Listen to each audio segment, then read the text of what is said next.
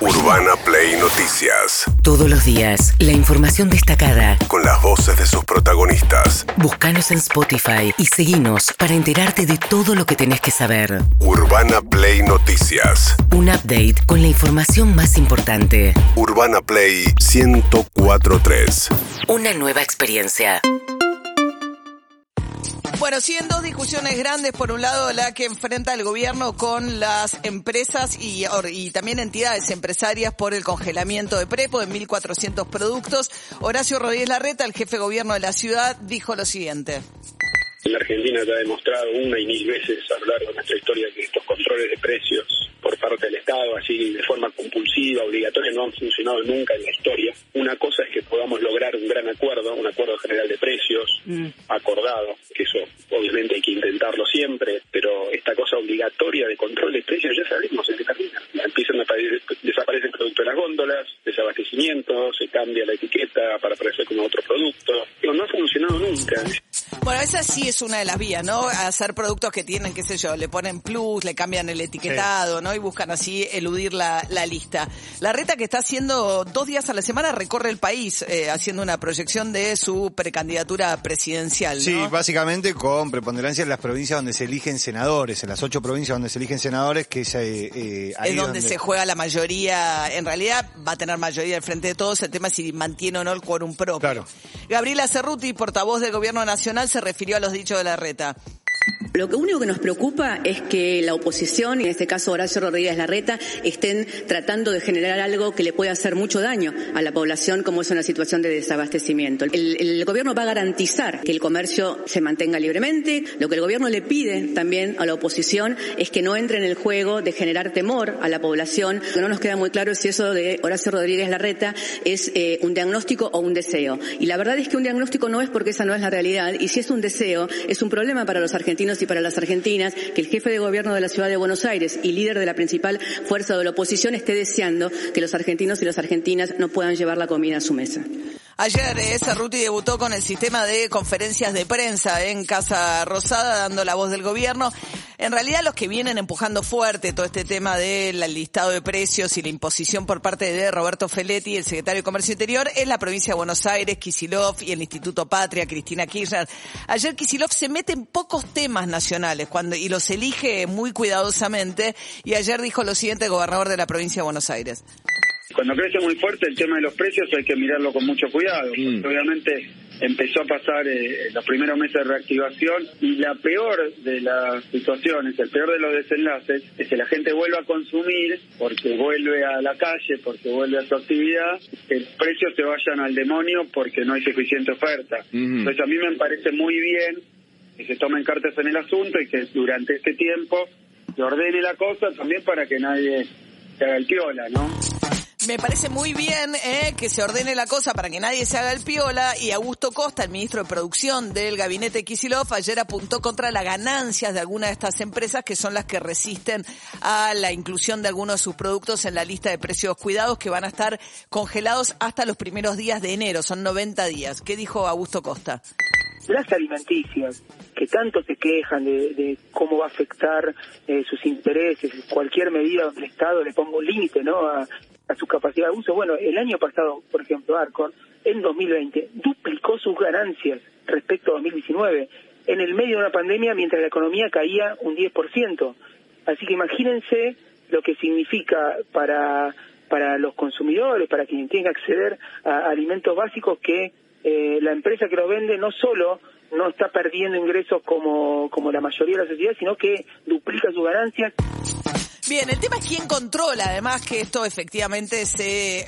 A, ver, los supermercados se pelean contra los fabricantes porque ven quién paga el costo, quién va a dejar de ganar o perder en todo caso en esta discusión.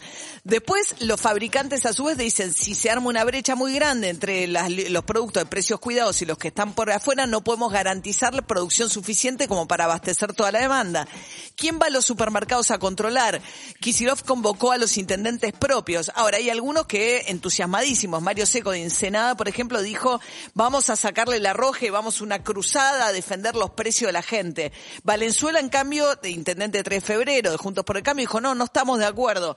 Y otros como Lucas Gui, intendente Morón, que es peronista, miren lo que dijo.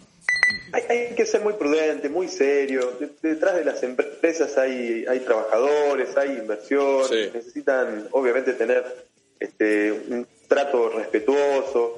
Nosotros tenemos un equipo que es el que cotidianamente hace este tipo de tareas, no, solo con lo que supone precios cuidados. En este caso nos pidieron que hagamos especial énfasis con la, la observación a, a esta lista de 1.432 productos y es lo, es lo que haremos.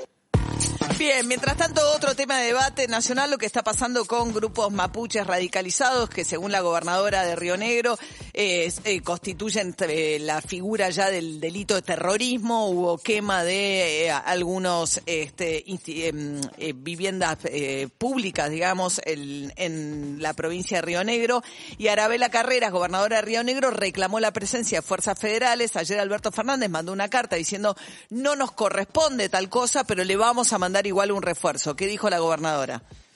Creemos que esto amerita una investigación federal con el Servicio de Inteligencia Federal porque son quienes tienen las herramientas y además eh, la potestad para hacerlo. Por eso hicimos una presentación que fue este, aceptada por el- la justicia federal, donde nosotros nos constituimos como querellantes. Además de la investigación, hace falta pruebas en cada caso. A ver, si estos atentados de grupos eh, extremistas eh, ligados al reclamo indígena de los mapuches en el sur constituyen un acto de terrorismo y se encuadran así, pasa a ser un delito federal. Esa es la discusión que están teniendo. Gustavo Genuso, el intendente de Bariloche, furioso con la decisión de Alberto Fernández de decir que no es responsabilidad del gobierno nacional. Me pareció terrible esta carta. Tenemos un problema. A mí es como que un vecino le pasa algo y llega, no, es un problema de otro. No, no se lo digo eso jamás. Yo me hago cargo de, lo- de las cuestiones que nos pasan. Entonces, me pareció terrible esa carta. Si lo tenía que contestar oficialmente, se lo hubiera contestado en forma privada a la, gobernadora, pero sacarla a los medios no- muestran al resto de la comunidad el grado de, de indefensión en el que estamos, digamos. Nadie se hace cargo de las situaciones. Eh, son grupos minúsculos. El problema no tiene que ser de tan difícil solución si lo tomamos seriamente. El gobierno nacional no lo está tomando seriamente. Salió Aníbal Fernández a decir que la gobernadora está equivocada, que la ley de seguridad interior indica en qué situaciones deben participar las fuerzas federales y que no es el caso, pero que de todas maneras le va a reforzar la presencia de gendarmería. Esto acompañado de otra discusión. El líder de una de las facciones más radicalizadas, que es Facundo Jones Guala, está preso en Chile. Fue extraditado desde la Argentina, lo habían detenido en la provincia de Chubut y en la audiencia en la que se discutía si le van a dar o no la libertad condicional en Chile se presentó en persona Rafael Bielsa, el embajador argentino ante Chile, para acompañar este pedido. Él dijo que, bueno, a ver qué decía Rafael Bielsa.